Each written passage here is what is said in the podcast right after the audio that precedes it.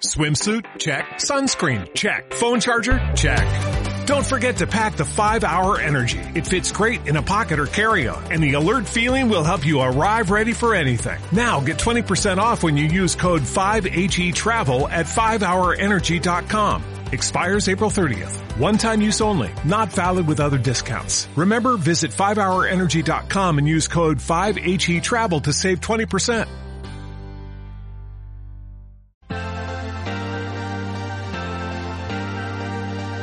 Gestión del patrimonio en cierre de mercados.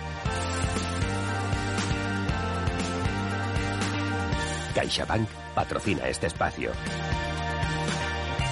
Gestión del patrimonio hoy con Juan Barriovero de Deutsche Bank, de la gestora del Deutsche Bank DBS. Hola Juan, ¿qué tal? Muy buenas tardes, ¿cómo estás?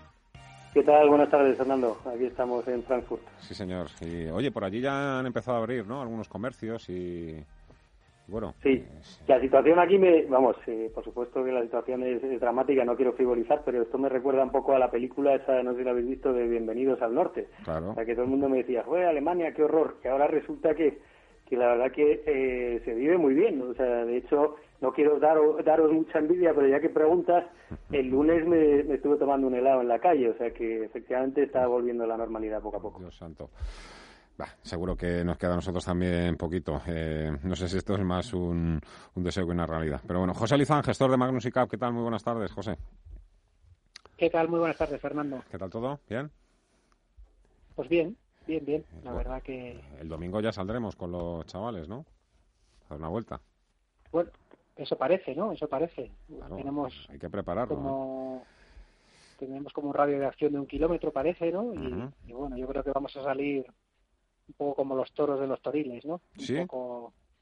Pero bueno, espero que seamos en, tu caso, sí. y que la gente...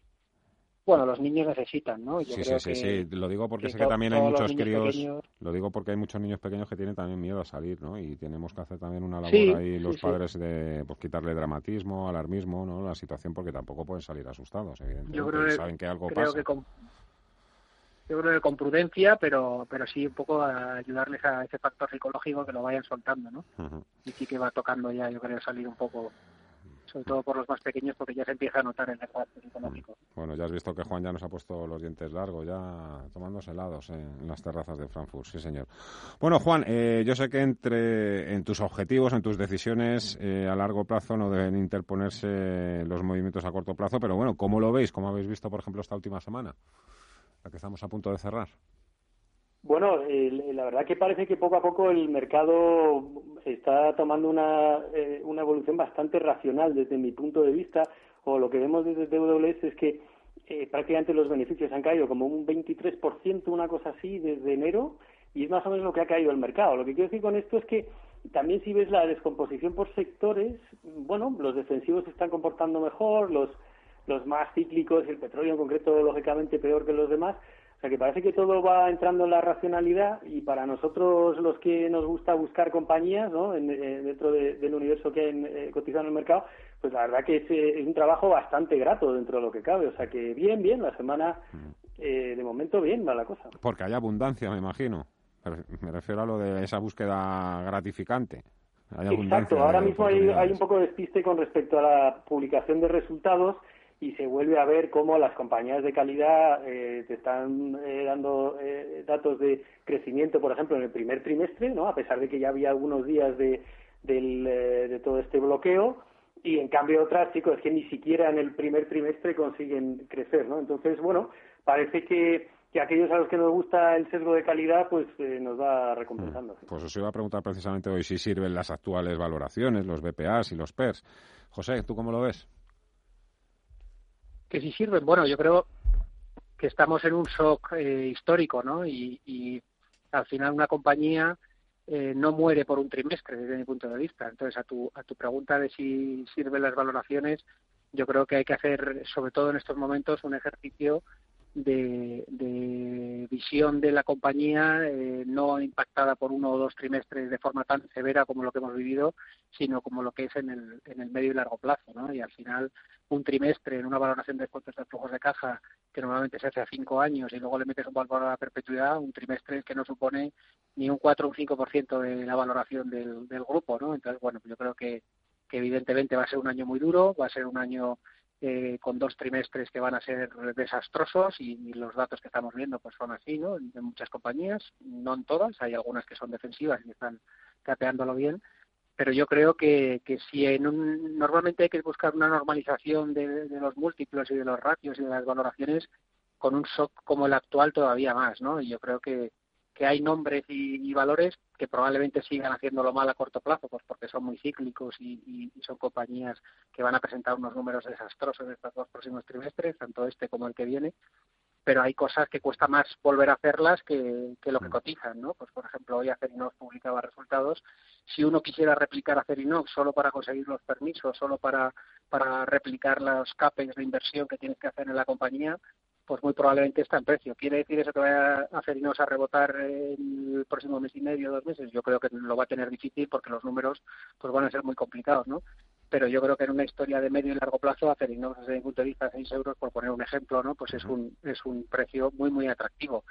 Eh, ¿Quiere decir eso que si lo incorporas en cartera vayas a ganar dinero el próximo mes? No, pero entonces ahora entra en juego un poco, eh, como decías al principio, el corto plazo, el medio plazo, el largo plazo. Ahora hay inversores eh, tomando posiciones a cinco años vistas y hay inversores pensando las dos próximas semanas, ¿no? Yo creo que ahí es un poco lo que lo que discierne todo esto, ¿no? Pero yo a tu pregunta creo que todavía más ahora y sobre todo con un shock como el actual eh, es, hay que buscar las valoraciones de las compañías eh, normalizándolas a, un periodo de tres, cuatro años vista y, y, buscando un poco el sentido común también, ¿no? decir, pues bueno, esto no va a ser eterno, no va a ser permanente y evidentemente vamos a tener dos trimestres que van a ser desastrosos, probablemente haya sectores que se recuperen antes que otros y, a muchos les cueste eh, y tengan necesitan de ayudas y de muchas cosas, pero yo creo que sí que hay cosas que son históricas, ¿no? Y, bueno, pues eh, depende ya del perfil inversor de cada inversor lo que y la capacidad de aguante de, posiciones, ¿no? Eh, insistiendo, sabiendo que en los dos casos vais a largo plazo, vosotros ¿Os seguís preguntando actualmente si podríais haber comprado o podréis comprar más barato? ¿O esto es una cuestión que tampoco mm, media hora arriba, media hora abajo? Mm, no lo sé. Eh, Juan. Sí, por supuesto. O sea, nosotros siempre intentamos eh, comprar al mejor precio posible. Y, bueno, eh, podría darse el caso que el mercado tenga una corrección adicional. es muy posible. De hecho, eh, ya se está diciendo que realmente el mercado lo que ha cotizado es un pico en, el, en los contagios, pero que aún queda bastante incertidumbre en cuanto a, de nuevo, ¿no? Pues que el segundo trimestre, a ver hasta qué punto las compañías sufren en, en ese trimestre y luego a, qué velocidad recuperamos, de tal manera que sí que se podría mejor eh, comprar más barato. Yo creo, y lo hemos hablado tú y yo alguna vez, Fernando, yo creo que sería eh, momentos buenos para, eh, eh, digamos, ahondar en aquellas compañías de convicción y reconociendo también que los gestores a veces nos perdemos alguna buena compañía y dices, oye, pues si corrige, pues a lo mejor aprovecho y entro ahí, ¿no? O sea que, digamos que en una corrección también podría venir incluso bien. José. Sí, desde luego. Yo creo que, que volatilidad vamos a tener porque datos malos y malas noticias vamos a seguir teniendo por lo menos dos meses, ¿no? Yo creo que, que, eso nos garantiza pues que vayamos a tener un mercado con pues con vaivenes, con zigzags, con dientes de sierra y, yo creo que, que, lo que hay que tener claro es las ideas de, de qué, qué, táctica vas a tener en esos momentos, ¿no? O qué, o qué valores estás persiguiendo o qué precios de entrada estás persiguiendo en las compañías, ¿no? El rebote de todo lo que ha sido calidad, de lo que ha sido pues compañías eh, que todos tenemos en el radar y que nos gustan mucho y que aprovechamos, pues ha sido rapidísimo, ¿no? Y se ha visto en valores, por ejemplo, la propia Nestlé, que publicaba hoy resultados, pues, pues le duró la corrección minuto y medio, ¿no? O sea, que, que ese tipo de, compañías, pues, eh, o Vidralas, ¿no? En España, que también ha publicado unos resultados espectaculares, a pesar del entorno que hay, ¿no? Pues ese tipo de compañías de muchísima calidad te dan oportunidades los días de pánico, ¿no? Y, eso yo creo que son los que ya, ya han pasado, esos días en los que cae todo lo bueno y lo malo y lo de mucha calidad que te da oportunidades ya, ya han pasado y, los gestores lo que tenemos puesto en el ojo es si esto volviera a caer, eh, pues le, intentaría incorporar más en cartera, ¿no? Y yo creo que, que eso es un poco lo que estamos todos con, con el con el dedo en el gatillo, ¿no? A ver si mm. pues vuelve a caer ese tipo de nombres para poder volver a entrar, pero yo creo que va a costar, va a costar que, los nombres de mucha calidad vuelvan a dar la oportunidad que dieron, porque un pico de VIX, yo no digo que haya repuntes del VIX, pero un pico del 80 y pico por ciento de VIX o en 70 en Europa eh, va a ser difícil volver a ver. ¿no? Yo creo que, ya vamos teniendo un, escenario mucho más cierto encima de la mesa, independientemente de que pueda haber más volatilidad, pero yo creo que los, los de pánico total, de venta masiva de todo, creo que ya han pasado. Siempre bajo el paraguas de los bancos centrales. Eh, sé que ahora mismo no es la pregunta que toca, pero a medida que nos vayamos acercando a esa posible normalización, habrá que empezar también a, plantear, Juan José, qué va a pasar con toda esa deuda, qué va a pasar con los balances de los bancos centrales y van a ser capaces también de, reducirlo, porque se están cargando las bodegas ya a tope. Sí, desde luego, para las generaciones futuras la verdad que les dejamos un endeudamiento que da miedo, ¿no? A vértigo, que son unas cantidades siempre de las que hablamos que, que son exorbitantes. Al mismo tiempo, eh, por ejemplo, leía esta mañana que en, Estados Unidos, en las, eh, y yo creo que es un dato correcto, en las últimas dos semanas de marzo se ha prestado igual que en los últimos cuatro años. Lo que quiero decir es que, claro, estando las compañías cerradas, pensemos en una aerolínea, por ejemplo, que duda cabe que necesitan gran cantidad de liquidez y, ahí los bancos van a jugar un papel fundamental. Entonces yo creo que eh, se ha actuado de forma correcta eh, para que eh, evitemos quiebras en, una serie de compañías que son estratégicas para el futuro, ¿no? Si volvemos a, una vida normal. Al mismo tiempo, también se comenta que el hecho de, facilitar estas líneas, pues bueno, quita un poco. leía una frase muy buena de, Howard Marks de, de Oaktree que decía que, que, el capitalismo sin bancarrota es como el catolicismo sin ah, infierno. Y efectivamente, o sea, da la sensación de que aquellas compañías que a lo mejor han previsto tener algo de liquidez, no ser tan eh, osadas ¿no? en, sus inversiones, pues casi se ven ahora penalizadas, porque aquellas otras que, que pueden estar en, en un momento más delicado, aún así probablemente sobrevivan eh, este ciclo. Pero en cualquier caso, yo creo que en el corto plazo sí que los bancos han probablemente evitado una situación eh, sin precedentes. Y de hecho, en, bolsa estamos continuamente hablando de, del mínimo del, del, indicador macro, de la caída más rápida en bolsa prácticamente que ha habido, ¿no? Entre las tres primeras de la historia. Yo creo que solo la Gran Depresión la, la bolsa eh, corrigió más rápido.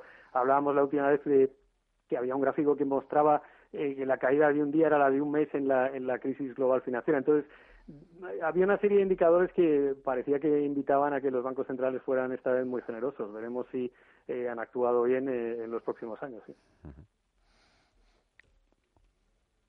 Yo lo creo, Yo lo que creo es que al final, eh, como dices, los bancos centrales están usando imprimir o, una impresión monetaria para todo, ¿no? como, como hablabais antes, estamos en una revolución industrial que es la revolución tecnológica y, eso ha cambiado muchísimo el escenario porque nos ha metido en un escenario de deflación a nivel global eh, que va ya para casi dos décadas, ¿no? Estamos, llevamos década y media en la cual los niveles de precios o las cestas de precios en todos los países desarrollados del mundo pues no hacen más que más que renquear, ¿no? Hemos rozado la deflación en dos periodos y ahora estamos otra vez con datos eh, rozando la deflación otra vez en, muchos países y los bancos centrales es lo que están haciendo, combatir ese escenario de deflación en, un mundo en el que la globalización por un lado, el envejecimiento de la población por otro y la revolución tecnológica pues pues hacen que eso suceda, ¿no? Yo lo que creo es que uno de los de esas tres variables que acabo de comentar y con todo este tema del COVID se va a poner en jaque como es la globalización, con lo cual yo creo que a medio plazo empezaremos a generar a generar eh, inflación. No hablo de inflaciones como, como la hiperinflación en Alemania ni mucho menos pero creo que creo que muy probablemente en la salida de esta crisis que probablemente dure en algunos países un año en otros eh, probablemente en Estados Unidos dure dos o tres trimestres y en otros países dure un año y en España pues, probablemente durará dos la, recuperación o la salida, ¿no? Y habrá, habrá países que salgan antes y países que salgan después por muchos tipos de cosas, ¿no?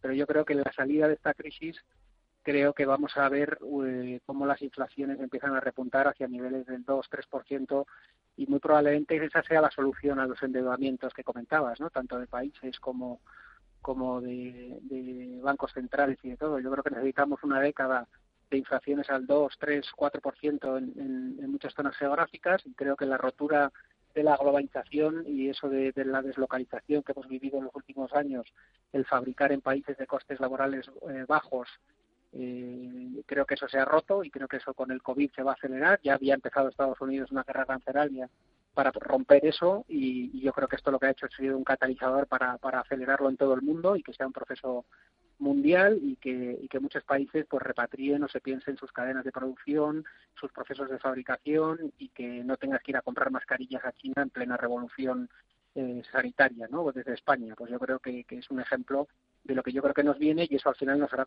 producir con costes de producción más altos que generará inflación, ¿no? Yo creo que esa es la salida que deberíamos tener a esto. Desde luego, si no se produce una, una, generación de inflación con toda la artillería monetaria que se ha producido y con ese fenómeno que yo creo que es la rotura de la globalización, tendremos un problema de credibilidad de los bancos centrales, de credibilidad de las divisas y, de credibilidad monetaria, que no es descartable, ¿no? Pero yo creo que sí que se producirá ese, escenario. Yo al menos tiendo a ser optimista y creo que, que tendremos una década de inflaciones más altas, muy probablemente a partir de año y medio, dos años desde aquí, empezarán a, verse subidas de precios y subidas y subidas no hablo de tasas del 10% ni mucho menos pero sí de inflaciones del más del 2 dos y medio que del que del 0,6 0,8 que llevamos renqueando la última década década y media. Vosotros Juan en DBS cómo creéis que se comportará el ahorro y la inversión después de la pandemia bueno nosotros estamos hablando de vamos decía el economista de DWS el otro día que la recuperación puede tener forma del bus este de Nike o, como se diga. Es decir, que, que ha habido una caída muy rápido, pero la recuperación probablemente sería más lenta. Eh, ahondando en eso, teníamos uno de los estrategas que nos comentaba que él pensaba que el pico de beneficios que vimos ahora en 2019, ¿no? A la postre es un pico de, de beneficios, porque ya sabemos que ahora estamos entrando en recesión, pues hasta el 2022 probablemente no se recuperará. Eh, bueno, porque todo eh, irá eh, lentamente, ¿no? Aquí, por ejemplo, hablábamos antes de que en Alemania parece que queremos ir abriendo cosas y demás, pero qué duda cabe que va a ir más despacio, o sea, los restaurantes van a abrir con, menos mesas, las aerolíneas pues también irán a, un ritmo más lento, con lo cual pensamos que, va a ser así, o sea, que va a haber un crecimiento, una recuperación no en V, de las famosas letras que se habla, sino más bien ese, ese pico de Nike, ¿no? Eh, que tardará un poquito más en recuperar. Bueno, pues aquí lo vamos a dejar. La verdad es que os he pedido un gran esfuerzo, pero creo que os habéis mojado, como siempre. José Lizán, gestor de Magnus y Cap, cuídate mucho, José. Un fuerte abrazo. Igualmente, un saludo. Juan Barrio Vero, de TBS. Oye, saludos por allí, ¿eh? A todos los... ¿Cómo, cómo, cuál es el anglicismo de la gente que vive en Frankfurt? Si es que, si es que eso se puede decir. Eh, los Frankfurters, Pues mira, así lo dejamos. Cuidado como te oigan. Te, van a castigar mirando la pared. Juan, Barrio Vero, debes, cuídate mucho. Un fuerte abrazo. Adiós, amigo. Muchas gracias. Cuidaros. Hasta luego. CaixaBank ha patrocinado este espacio.